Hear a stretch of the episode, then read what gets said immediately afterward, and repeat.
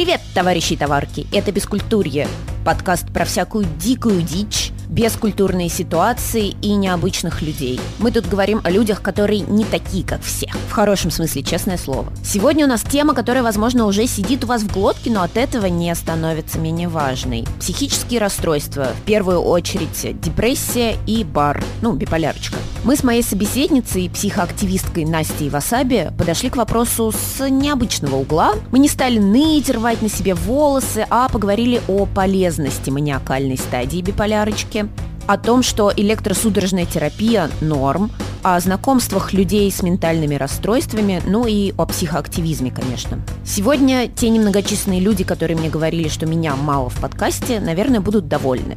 Потому что я буду параллельно вставлять свои небольшие историки. Ведь я в психиатрии-то, ох, почти профессионал. Больше 10 лет назад мне диагностировали тревожно-депрессивное расстройство, и с тех пор я прошла через множество веселых и не очень психиатров, психотерапевтов, ела множество препаратов, по рецепту, конечно. Ну, и у меня была длительная ремиссия в последние полтора года, а теперь она как раз закончилась. Хотя, возможно, вы и не скажете это по моему веселому голосу, но я тут нахожусь в довольно адском аду. Хотя и потихоньку выбираюсь из него, кстати, забавным способом, о котором расскажу в конце подкаста. Вот так вот я вас завлекаю. Ну что, поехали.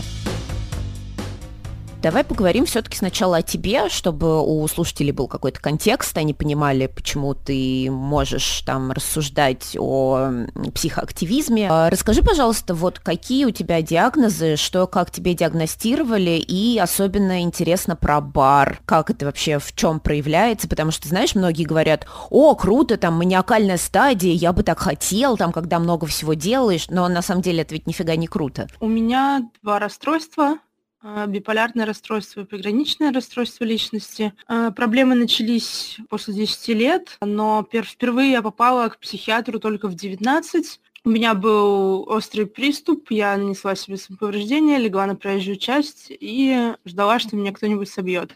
После этого мать отвезла меня в клинику лечения алкоголизма, так как у меня был продолжительный запой. Но, естественно, там мне сказали, что мне нужно обращаться в психиатрическую больницу, потому что это психиатрия. Попали в приемный покой психиатрической больницы в моем родном городе, и там мне впервые поставили пограничное расстройство. После этого я переехала в Питер. Через некоторое время мне опять стало плохо. А, я обратилась э, к психиатру уже в Питере, и здесь мне поставили биполярное расстройство. А, биполярное расстройство характеризуется у меня, как у всех, сменами фаз, от гипомании до депрессии. У меня нет маний, потому что у меня биполярное расстройство второго типа, у меня только гипомания. Даже гипомания довольно страшная вещь, и, если честно, я не из тех людей, кто наслаждается этим. Давай мы немного поясним разницу. В чем разница между манией и гипоманией? А, гипомания – это слабо выраженная мания. Во время мании может присутствовать бред, например, бред величия, а, галлюцинации различные. Гипомания может протекать э, слабее, спокойнее, просто прилив сил, мало сна и много активной деятельности. А у меня гипомания проходит э, так, что я набираю на себя много различных дел. Там хожу, не знаю, раньше ходила на, свид... на несколько свиданий в день. А, один раз я уехала ночью из караоке-бара в Беларусь в таком состоянии на машине. Как-то раз вышла замуж за своего друга Деев, будучи в таком состоянии. Это такие самые яркие проявления, которые я вспоминаю. Но я так понимаю, что это обычно плохо, да, все заканчивается? После гипомании всегда наступает депрессия, потому что после любого подъема наступает спад, и чем была ярче и выраженнее гипомания, тем потом сильнее и тяжелее депрессия. Какая-то вообще есть продуктивность во время этой гипомании или по большей части фигню какую-то творишь? Не всегда фигню. Я обычно по периоды гипомании, собственно, и начинала заниматься психоактивизмом. То есть у меня интерес проявился к этой сфере. Возможно, она, именно она помогла мне начать этим заниматься, и без нее я бы не пришла к этому. Окей, а расскажи немного про спад, про депрессивные эпизоды. Ну, чаще всего я просто лежу на диване, ничего не делаю, не могу там буквально дойти до туалета, просто нет сил. доходит до эпизодов самоповреждений, доходит до суицидальных состояний, суицидальных попыток. Кстати, любопытная тема. Депрессия ведь у всех проявляется по-разному. Есть стереотипное мнение, что депрессия – это обязательно упадок сил, что ты лежишь, ни с кем не можешь общаться, там такой голову не мыл 500 дней. У меня, например, депрессия – это жгучая боль, чуть ли не физическая, где-то внутри, которая заставляет меня носиться, словно мне черти пятки жгут. Это просто какая-то вот экзистенциальная пытка, когда ты пытаешься что-то делать, пытаешься больше общаться. В общем, развиваю бурную лихорадочную деятельность, которая в обычной жизни для меня не характерна. И непонятно, хуже тебе от этого или лучше, но иначе ты не можешь. А у некоторых во время депрессии поведение вообще не меняется. Вот я вспоминаю самоубийство чувака из Линкен Парк. Там же все так охренели, мол, он же был веселый, там улыбался, вел себя как обычно, с семьей тусовался с друзьями, а тут хопа и убил себя.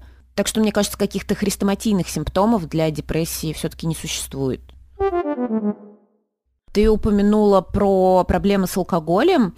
Слушай, а скажи, пожалуйста, вот как сочетаются алкоголь и бар? Я вот знаю, что просто некоторых как раз в моменты мании алкоголь еще больше как бы, ну, раззадоривает, их начинает еще больше колбасить, а кого-то, наоборот, он приостанавливает. Вот у тебя как? Ну, вообще так и есть. Он в маниях, в дипоманиях он раскачивает, а в депрессиях он может привести еще в большую депрессию, так как алкоголь это депрессант. Но э, я, к сожалению, ничего не могу с этим поделать. Мой психиатр говорит, что у меня есть третий диагноз, это аддикции. Э, поэтому мне пока не удалось с ними справиться. Кстати, насчет аддикций. Это одна из причин, по которой я никак не заставлю себя, несмотря на свое плачевное состояние, все-таки обратиться к антидепрессантам. Ну, что греха таить, я бухаю. А когда ты бухаешь, антидепрессанты очень странно накладываются на, на твой мозг. У меня, например, полностью вырубает сознание. На мое место приходит кто-то другой.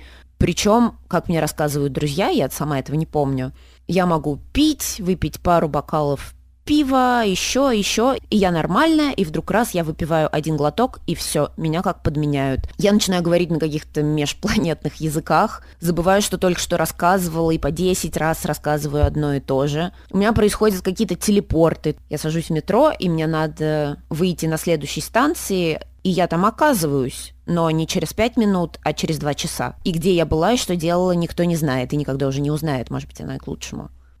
А, я бы, наверное, хотела поговорить в рамках э, разговора про аддикции не про алкоголь больше, а про self-harm, потому что для меня самая болезненная аддикция – это self-harm.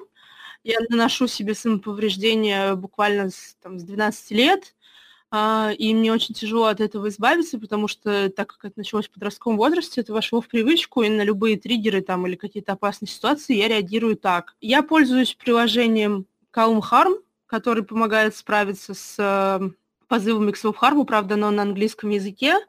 Э, приложение выпо- предлагает выполнять себе задания, пока тебе не станет легче, не, не отпустит желание нанести себе вред. Также меня очень там удерживает молодой человек просто своим существованием, потому что я не хочу приносить ему боль, потому что ему будет неприятно видеть, я нанесла себе новые самоповреждения. Слушай, а я вот все равно не понимаю, если честно, механизма селф-харма. То есть вот ты говоришь, что у тебя появляется это желание, когда что-то нехорошее с тобой происходит. И по идее что, селф-харм тебя успокаивает? Или мысли в какое-то более правильное русло направляет? Или как это работает? У всех по-разному. А, кто-то пытается вернуться в реальность таким способом, когда теряет с ней э, связь. У меня это просто перенос каких-то своих переживаний на физическую боль просто перенести одну боль на другую. А вот если мы возвращаемся к бар, скажи, а ведь наверняка далеко не у всех диагностируют, э, и люди просто вот с этим живут. А ты как считаешь, это обязательно его лечить или можно как-то все-таки с этим жить и вообще возможно окончательно это вылечить? Биполярное расстройство обязательно нужно лечить, потому что если не проходить фармакотерапию, то фазы просто будут раскачиваться, становиться сильнее, ярче и дольше.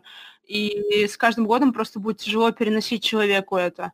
Вылечить целиком биполярное расстройство невозможно, к сожалению, но возможно прийти в устойчивую, хорошую ремиссию, которая будет длиться годами, а, но, к сожалению, там вариант рецидива всегда возможен. Я правильно понимаю, что ты человек с высокой резистентностью к ним? Да. Давай немного, да, расскажем, как это работает, почему так происходит. Я, к сожалению, а, не восприимчива ко многим препаратам, из-за чего мне за свою жизнь удалось перепробовать 17 препаратов, если я не ошибаюсь. К сожалению, такое бывает. Э, некоторые люди не реагируют на те или иные препараты, им приходится пробовать все новые и новые, пока они не найдут подходящую схему. В таком случае подбор схемы занимает очень долгое время. Тут важно найти специалиста, который будет пользоваться современными подходами, там, не бояться назначать какие-то э, новые препараты или новые сочетания, потому что в государственных учреждениях часто лечат довольно старыми препаратами. У меня помимо резистентности, помимо невосприимчивости к препаратам, есть еще аллергия на три препарата. Так получается, что при биполярном пограничном расстройстве первая линия препаратов, которые помогают, это нормотимики, которые нормализуют э, настроение, собственно, сглаживают перепады. У них есть четыре основных вида. И так получилось, что на три из них у меня аллергия, на четвертый возникают проблемы с щитовидкой. Я не могу пить ни один из них. Вот, но в моем случае их заменяют нейролептики с нормотимической активностью. Нейролептики – это антипсихотические препараты. Слушай, а вот ты говоришь, что какие-то препараты там могут не действовать, на какие-то может быть аллергия, а вот эм, что значит, когда они не подходят в плане побочек? Расскажи, какие у тебя побочки какие-нибудь были странные? А, побочки бывают разные. Чаще всего побочки возникают в начале приема и со временем проходят. Так, например, на литии у меня был очень э, тяжелый тремор, у меня очень сильно тряслись руки, э, конечности, мне прям было тяжело держать что-то в руках или писать. Но со временем это прошло. Э, очень частая побочка э, от препаратов – это сонливость, седация, особенно от нейролептиков. Просто люди на следующий день встают э, абсолютно размазанные, если можно так сказать. Им тяжело что-либо делать, они ходят вялые, овощные, тяжело там говорить, двигаться. Либо, наоборот, неусидчивость когда испытываешь потребность много двигаться, что-то делать, не можешь сидеть на одном месте. Типа акатизия, да, по-моему? Да, да, да. Моя самая любимая побочка была от нейролептиков, когда из груди пошло молоко. Очень было эротично. Плюс у меня появляются странные кошмары с абсолютно физическими проявлениями. Например, мне снится, что меня тыкают под ребра, и я прям чувствую это, я абсолютно физически чувствую, как меня тыкают под ребра, просыпаюсь от этого, у меня болят ребра. Или мне снится, что я ведьма, и меня, значит, на дыбе растягивают, и я просыпаюсь от жуткой боли в мышцах. Или мне снится, что у меня взорвалась голова, и я просыпаюсь от дикого хлопка и тут же начинающейся дикой головной боли. Да что за фигня? Кстати, еще насчет побочек есть такой любопытный факт.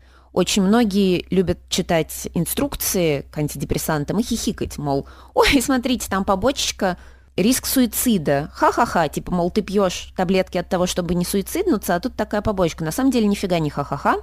И все это легко объясняется, просто у антидепрессантов отложенный именно антидепрессивный эффект. То есть вы можете их пить недели 2-3 и по-прежнему морально чувствовать себя хреново. Но при этом у вас начнут потихонечку от этих таблеток появляться силы. И вот вы уже можете встать с кровати, но при этом все еще чувствуете всю тяжесть и мрак бытия. Но с кровати-то вы встали, значит, можно пойти и убить себя. Уже на это есть силы. Именно поэтому Многие антидепрессанты рекомендуется принимать под наблюдением врача.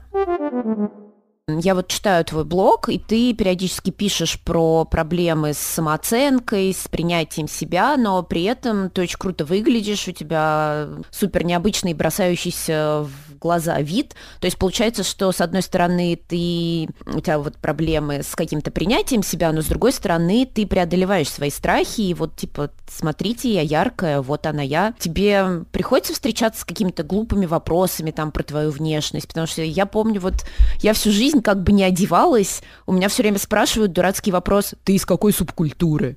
Типа, ну, как... а у тебя что с этим? Ну, в последнее время начала носить дреды, очень часто достают вопросами «а дай потрогать». Часто придираюсь к своему внешнему виду, несмотря на то, что я живу в Санкт-Петербурге, можно иногда просто идти по улице и услышать «Ого, дреды!» или там «О, ты видел, как она одета в спину?» Вообще, самый глупый стереотип, с которым я сталкивалась, который мне очень не нравится, когда люди, в том числе люди с другими психическими заболеваниями, как у меня, говорят, что ты недостаточно страдаешь, потому что ярко выглядишь, у тебя есть парень, у тебя есть работа, а тебе, наверное, не так плохо, как нам, потому что вот они сидят дома, они не фотографируются, там не выставляют себя на показ, они считают, что если я это делаю, то я недостаточно страдаю или болею, но это, естественно, не, не так.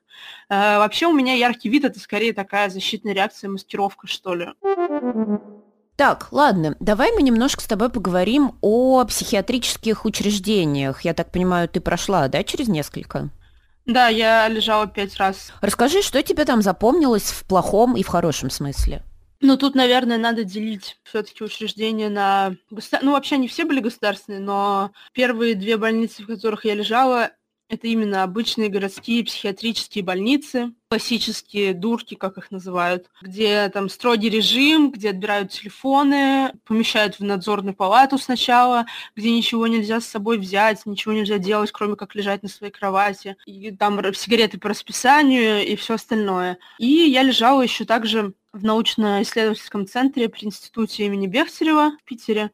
Там гораздо лучше были условия, можно было брать с собой телефон, ноутбук, была курилка, душ, туалет закрывались. Естественно, в государственных клиниках они не закрываются, двери ни в душ, ни в туалет. Но что касается государственных э, психиатрических э, больниц, э, мне очень не нравится, что там нет э, разделения нормального по и там лежат все подряд на одном отделении. То есть как Э, бабушки с деменцией, так и девочка там, которая в, э, разговаривает с галлюцинациями, ходит по всему отделению, так и девочка какая-нибудь вот с попыткой суицида вроде меня. И там бывают совсем опасные люди, которые пристают к другим пациентам. В научно-исследовательском центре, где я лежала, там более четкое разделение на отделения.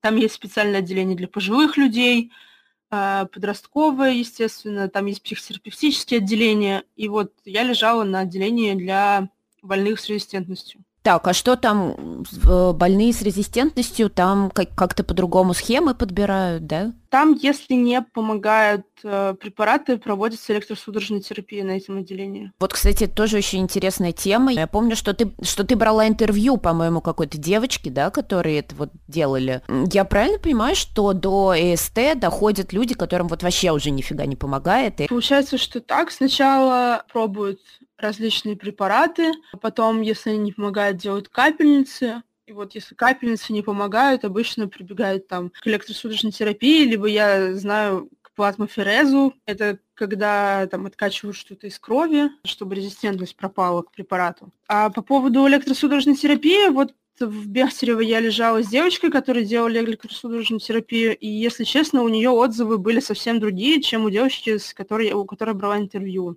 Одной было очень плохо, она теряла кратковременную память, то есть она могла не вспомнить, что мы вчера с ней сидели, там, разговаривали на одну, на эту тему, или там вчера мы с ней смотрели телевизор. Она, э, ей было очень плохо после каждого сеанса, в итоге их пришлось остановить. А у второй все прекрасно, которая брала интервью, а, ей помогло очень, и у нее сеансы протекали гораздо лучше. И, соответственно, это всегда по-разному, тоже нужно смотреть, как протекает в случае иногда, если действительно тяжело переносится, то отменяют. Слушай, ну забавно, да, что у многих до сих пор вот ЭСТ ассоциируется с какими-то карательными методами медицины. Ну, наверное, в какой-то степени в этом заслуга фильмов, книг, где действительно, ну, старый вот фильм там «Пролетая над гнездом кукушки», естественно, тогда это было карательной мерой, и сейчас это уже совсем не так, естественно, используются более современные э, технологии, и это переносится гораздо спокойнее. Слушай, а давай еще немного поговорим о тех, кто лежал с тобой в учреждениях,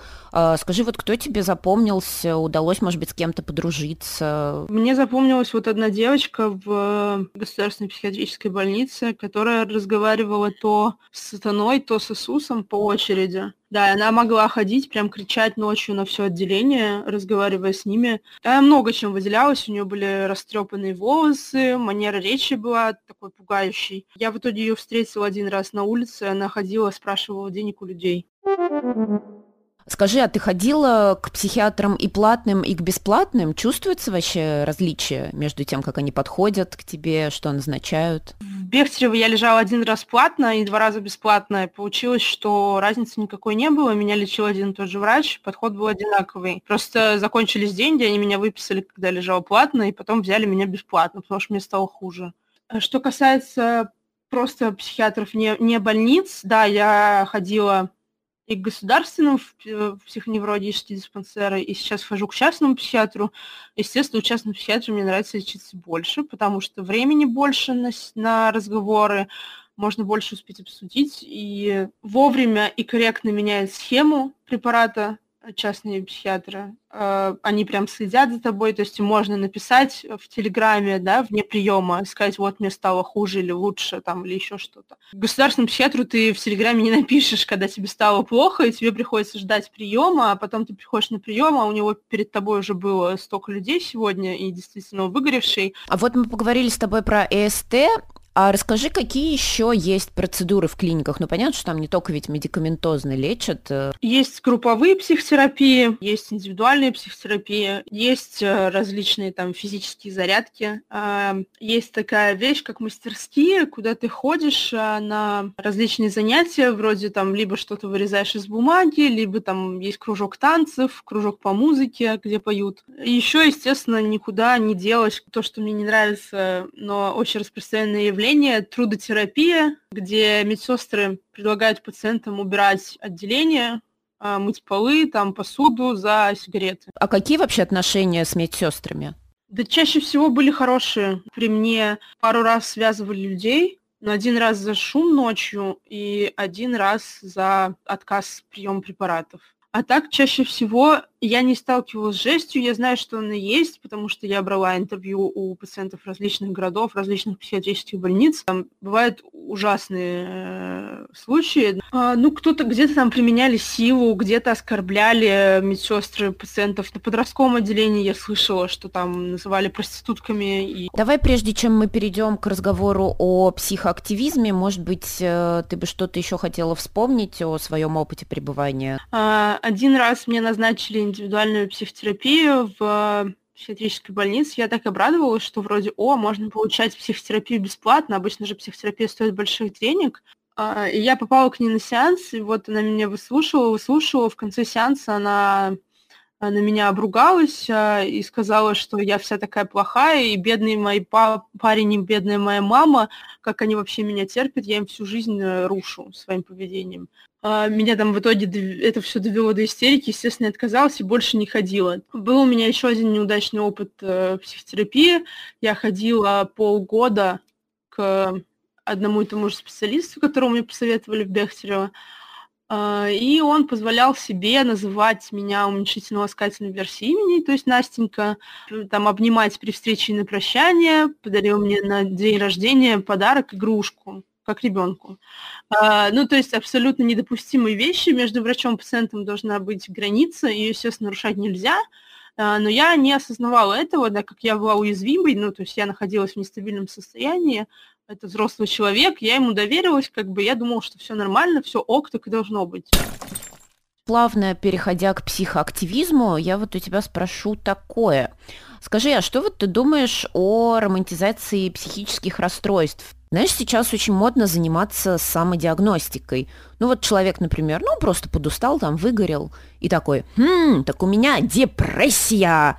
И, значит, становится экспертом, ну там начитается каких-то статей в Космополитене, и, значит, пишет в соцсетях об этом, делится, говорит, ой, ребята, я тут борюсь с депрессией, там, делайте так и так, советы какие-то дает. Ну, типа как люди, которые ведут блоги о правильном питании, при этом абсолютно не представляют механизмы, нет у них никаких образов... никакого образования, там ни диетолога, ни нутрициолога. О, кстати, на секунду отвлекусь, я тут затронула просто эту больную тему о необразованных людях. Я же училась на психотерапевта в магистратуре. Пошла получать образование с такой мыслью, что вот, буду помогать людям но ушла после первого года, потому что дело обстояло так. Нам, в общем, давали довольно поверхностные знания. Ну, в принципе, это понятно, первый год обучения, там основы психологии, какие-то теоретические в основном штуки. Но что меня поразило, после этого первого года часть моих однокурсников пошли консультировать.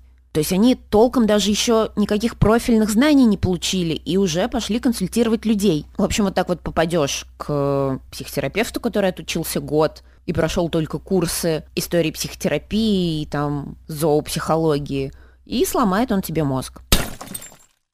Ну ладно, возвращаясь к вопросу. Что там с романтизацией психрасстройств и самодиагностикой? Как ты считаешь, это вообще вредно для общества? Да, это, конечно, плохо, то, что они сами себе приписывают диагнозы, но, во-первых, посмотрев эти ролики, кто-то может заподозрить у себя проблемы и вовремя обратиться к врачу, Во-вторых, самодиагностика не всегда плохо. Я, например, подозревала у себя пограничное расстройство до того, как мне его поставили, биполярное расстройство до того, как мне его поставили. Я пришла к психиатру, у меня вся жизнь была расписана по фазам из разряда в такой-то период у меня была дипомания, в такой-то период у меня была депрессия. Естественно, никто не может чувствовать э, нас лучше, чем мы сами.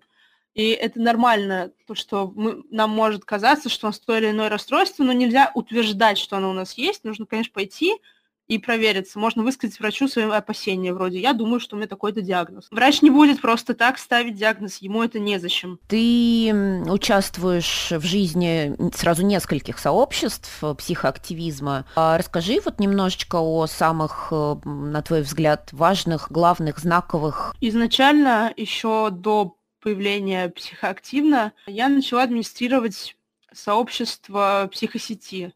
Сейчас они называются PsyWeb, PsyWall, PsyCreation, PsyMusic и много разных ответвлений. Тогда были только психомемы, тогда они назывались так. Идея пришла моему другу Ивану Делеву. Он э, решил клепать мемы про психические расстройства и выкладывать. И так появился вот паблик PsyWeb, который сейчас называется PsyWeb, э, в который мы выкладываем мемы. Мы считаем, что полезно иногда посмеяться над тем, что происходит, э, не, не углубляться в переживания не, не, и страдания, а иногда просто полезно посмеяться. Ой, да, это правда. Мне, например, очень нравится, что мой психотерапевт довольно юморной чувак. И может мне сказать что-нибудь типа из серии «Настя, ну почему, если вы такая умная, то живете как дура?» Вообще, кстати, мы довольно много иронично перекидываемся какими-то фразами или даже ругаемся как сапожники на сеансах, мне кажется, что это кто-то из нас с ним зеркалит друг друга.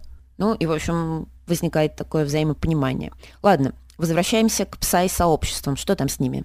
Есть э, Сайвол, бывшая психостена, там люди просто общаются, сообщество закрытое, туда можно попасть только если мы примем заявку. Там люди просто рассказывают о своих проблемах, делятся, получают поддержку, отклик. А, есть псайдейтинг, где люди знакомятся, выкладывают свои анкеты, псайкреейшн, где люди выкладывают свое творчество, там рисунки, песни, стихи.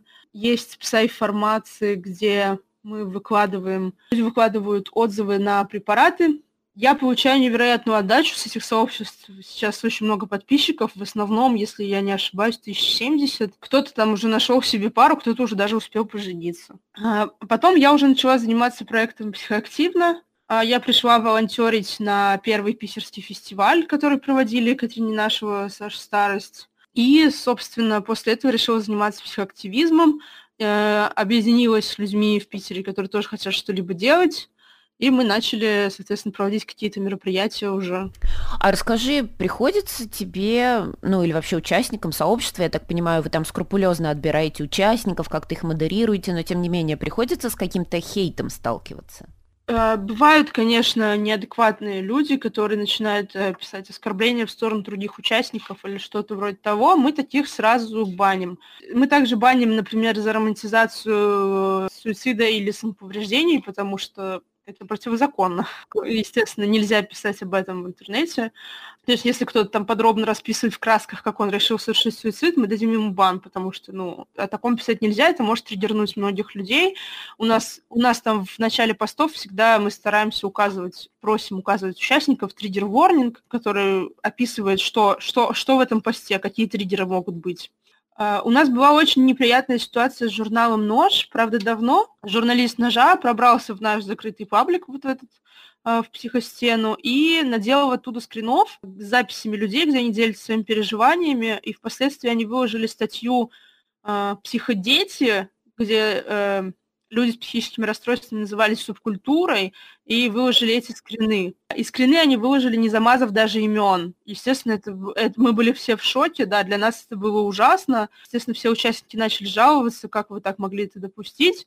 А, мы потом впоследствии с ними связались и уговорили хотя бы замазать имена. Но вот статья живет по сей день на просторах интернета, ее можно найти. А расскажи, пожалуйста, что такое арт-активизм, как он встраивается в психоактивизм? Одно из направлений арт-активизма – это акционизм уличный, э, различные уличные акции, которые мы проводили, например, на тему суицида в рамках говорения, недели говорения о суициде «Сказать нельзя молчать». У нас проходили акции.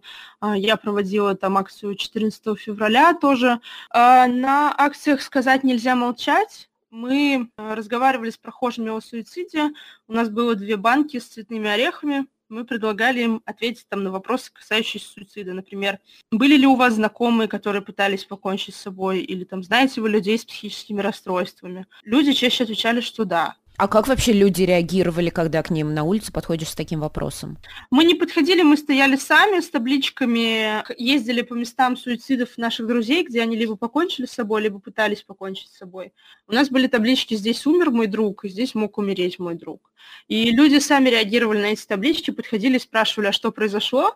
Мы рассказывали им кейс, историю этого человека, да, после чего задавали вот этот вопрос, предлагали проголосовать, и после всего делились э, памяткой, в которой рассказано, как там распознать э, суицидальные наклонности у близкого человека и как предотвратить. А много людей подходит? Зависит от района. Естественно, в центре подойдет больше людей на акцию, да, но в Питере в центре риск, больше риск задержаний. В Москве, наоборот, почему-то на окраине на нас э, вызвали полицию. Они нам преградили путь уже после того, как мы уходили с акции. А, остановили нас, переписали все наши данные, сказали, что будут составлять рапорт. Так, и составили? Вообще были какие-то последствия? Последствий не было, нет. А какие-нибудь неадекваты подходят к вам? Ну, естественно, бывают разные реакции. Не то, что неадекваты, подходят бабушки и говорят, что вот это все от того, что надо Богу молиться, идите в церковь, не стойте на улице. Ну, вроде такого. Или там подходит какой-нибудь мужчина и говорит, что это суицидники, это слабаки, которые просто в свое время не доделали. Ну, но чаще всего отклик все-таки позитивный. То есть люди начинают делиться своими историями тоже в ответ. А какие еще акции проводили? Я 14 февраля проводила акцию «Любовь или смерть», где раздавала людям валентинки, а, в которых говорилось о том, что 14 февраля, во-первых, возрастает риск суицида среди одиноких людей особенно. А, во-вторых, то, что каждый второй может заболеть психическим расстройством, это распространенная вещь, потому что в Германии 14 февраля это день психически больных людей. И вот раздавал валентинки с контактами э, горячей линии, куда можно обратиться в ситуации, если у тебя все плохо. А была еще акция «Психовагон», Алена Гаджикова и наша погибшая коллега Маргарита общались с посетителями метро на тему психических расстройств, да, разгуливая в ярких нарядах. Давай вот еще в целом поговорим про наших российских арт-активистов. Я недавно была на бесплатной группе, вроде как групповая арт-психотерапия, которую, кстати, Катрин Ненашева вот проводила. Я на самом деле немножко офигела, насколько это люди вот с такой самоотдачей, которые абсолютно бесплатно, на собственном энтузиазме вот это вот делают. Да, так и есть. Э, Все происходит на нашем энтузиазме, естественно. А что за группа, мне просто интересно стало. Это вот именно для тех, у кого депрессия. Вообще, вот еще что хочу рассказать. Я однажды ходила несколько раз на группу экзистенциальной психотерапии. Меня оттуда вот фактически выгнали. На самом деле у меня тогда была очень легкая стадия депрессии. И поэтому я просто не могла словить, понять, как-то проникнуться переживаниями. Ну, например, там одна мамаша рассказывала про детей, которые, ну, там что-то медленно собираются, и вот она начинает на них орать, а потом ей за это стыдно. И я ей говорю, слушай, ну а в чем проблема-то? Ну да, тупые дети, да, у тебя нормальная реакция, ты орешь на них, почему ты за это чувствуешь вину? Ну, то есть я так очень деревянно к этому всему подходила. Или женщина рассказывала, что вот есть у нее там мужик, который не работает, сидит у нее на шее, периодически ее лупит. И я такая простая говорю, ну а чё ты, выгони его. В итоге вот этими своими гоп-советами я одну из участниц группы вообще довела до слез, и организаторы такие, о, господи, Настя, ну, нет, не круто, не круто. Ну, и я ушла оттуда вся такая преисполненная чувство собственного достоинства, чтобы больше не возвращаться. Хотя сейчас, на самом деле, я понимаю, что эти люди, опять же, употреблю этот ужасный модный оборот, который, тем не менее, доносит суть, были не в ресурсе. И если ты себя так хреново чувствуешь, то все эти проблемы так просто не решаются, типа взял и выгнал мужика. Даже если они так решаются, то потом ты все равно увязнешь в каком-нибудь похожем говне. Это надо прорабатывать, конечно, немного по-другому. А возвращаясь к группе, о которой я изначально говорила, арт-психотерапия, это был довольно интересный опыт. Э, ну, во-первых, мы там занимались телесными практиками. Ну, ходили там по помещению, тряслись, орали. Э, во-вторых, ставили телесные этюды. Например, одна девушка в качестве метафоры своего сердца взяла сырое куриное филе, натирала там его на терке. а другая с варганом во рту ползала по полу и читала шумерский эпос. Это, с одной стороны, конечно, было довольно круто и, возможно, действенно, но с другой, вот на этот раз у меня была именно такая ситуация, когда я слишком плохо себя чувствовала для такого, и мои боль, страх, скептицизм на этот раз перевесили. Хотя мне казалось, что другим участникам это действительно помогает. И знаешь, что обидно, что вот вроде Катрин собирала эту группу, и там изначально, ну, в телеграм-канале человек 50 набралось, а в итоге там на первую встречу, условно говоря, ну, человек 20 пришло, дальше там меньше, все меньше, и то есть такое ощущение, что эти девушки столько делают, и даже отдачи на самом деле не, не чувствуют. Ну, я думаю, что отдачу все же мы чувствуем, поэтому продолжаем что-либо делать. Катрин вообще в, в этом плане меня поражает, я и восхищаюсь. Мне вообще нравится то, что они делают вместе с Аш Старости, с Полиной Устинсковой. Они там проводили, например, в прошлом году лабораторию, до которой я ходила, лабораторию для людей, переживших опыт попытки суицида. Тоже было три дня, мы там занимались различными практиками, и я вот восхищаюсь такими мастерскими, лабораториями, которые они проводят, где помогают там пережить свой опыт. Слушай, а у меня вот сейчас возник такой вопрос. Я еще и раньше, когда давно тоже ходила на подобные штуки, типа там групповая экзистенциальная психотерапия, что-то вот такое. И ты знаешь, интересно, что почти везде и почти всегда 99% э, кто туда приходит, это девушки. А как ты думаешь, а почему так? Ну, понятно, что у мужиков тоже же есть какие-то расстройства. А все потому, что у нас э, в России бродит стереотип, что мужик не должен плакать, не должен проявлять своих чувств. Ты же не тряпка, соберись, все остальное. И из-за этого, к сожалению, мужчины склонны замалчивать а, свои проблемы, и это приводит к тому, что у нас Россия на первом месте по мужским суицидам.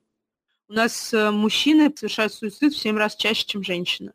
Очень интересно, да. У, женщин больше попыток, а мужчины чаще доводят э, до конца. Видимо, потому что они никак не делятся своими переживаниями, все в себе копится из-за этих стереотипов. Я знаю, что ты еще участвуешь в фестивалях. Вот, допустим, был, по-моему, Психгорфест, да? А расскажи, это вот как это все, насколько это тяжело организовать и для чего это все делается? Психгорфест э, это однодневный фестиваль на тему психического здоровья.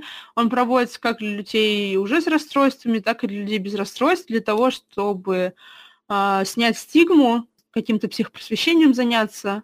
Это не так тяжело, как кажется, если начать там подготовку заранее. Там я обычно стараюсь там собрать группу людей, которые хотят мне помогать, э, там за два месяца. В рамках фестиваля обычно проводят лекции, различные паблик-токи, мастер-классы, ярмарки психоактивного творчества, там различные вещи, которые создали люди с расстройствами, продают.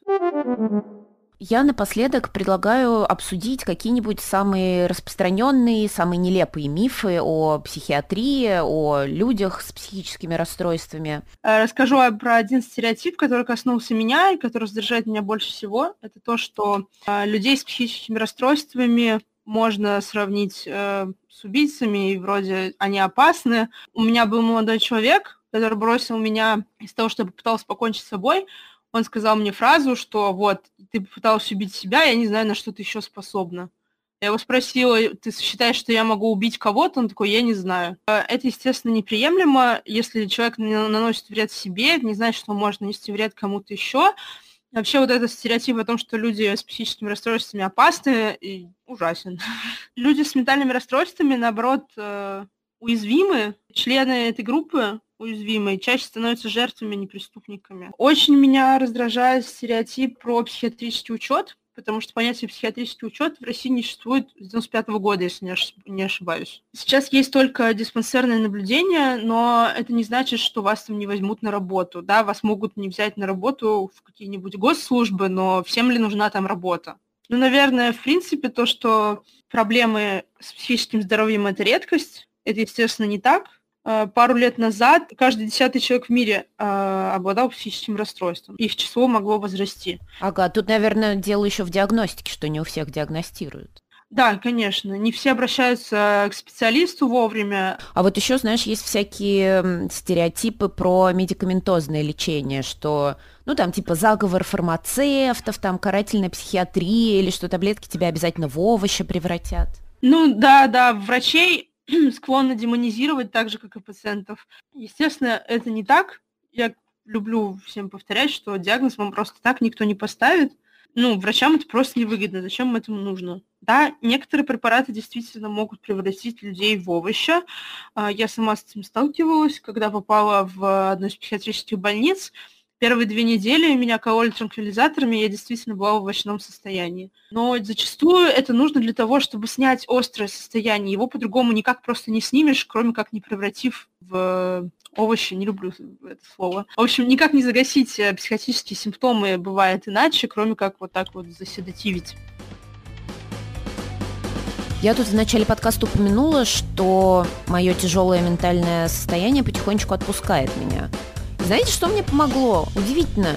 Ни препараты, которые я так и не решила спить, э, ни психотерапия, хотя она работает, но очень медленно и болезненно вытаскивать из себя этих демонов, а помогли мне реальные проблемы, когда начинается всякая херня, начиная от того, что ты разбил телефон и заканчивая проблемами там со здоровьем или с работой, ты, блин, понимаешь, как их решать. У тебя есть четкий план. Это не какие-то вот эти абстрактные душевные метания. Нет. Это знаете, как в плохих советах из дешевых каких-нибудь статей. У вас нет друзей, что делать? Пойти завести друзей. У вас нет денег, что делать? Пойти заработать денег. Ну да, так это и работает. Поэтому ты идешь и справляешься. Есть у тебя ресурс хуюрс, нету его. Это те вещи, которые надо решить. И пока ты этим занимаешься, причем по четкому плану, потому что ты понимаешь, вот надо сделать, например, это и это, там, пойти к врачу, отдать телефон, починить, по работе решить какие-то задачи, и вот ты занимаешься этими конкретными шагами, параллельно продолжая, ну, не знаю, психотерапию там, например, проходить, и потихоньку все твои моральные проблемы начинают рассасываться, притупляться, ты видишь какие-то конкретные результаты того, что ты молодец, и это тоже немножко вытаскивает тебя. Я, конечно, понимаю, что это не панацея, и далеко не со всеми это сработает, но у меня, вот как ни странно, опа, и немножечко щелкнуло. В общем, товарищи товарки, я вам желаю крепкого ментального здоровья. И если вдруг что-то идет не так, пусть вся эта фигня будет опытом, потому что no pain, no gain, как говорится. Мы с вами через это либо пройдем, либо нет. Одно из двух. Так что ж давайте лучше пройдем. Я традиционно призываю вас загуглить подкаст без культурье и найти меня, ну, например, в Инстаграме написать мне что-нибудь ободряющее, поделиться вашими историями, рассказать, что вам важно, что не важно в бескультурии и вообще. Потому что любая обратная связь, любое общение – это ценность и драгоценность. Особенно в такие темные времена.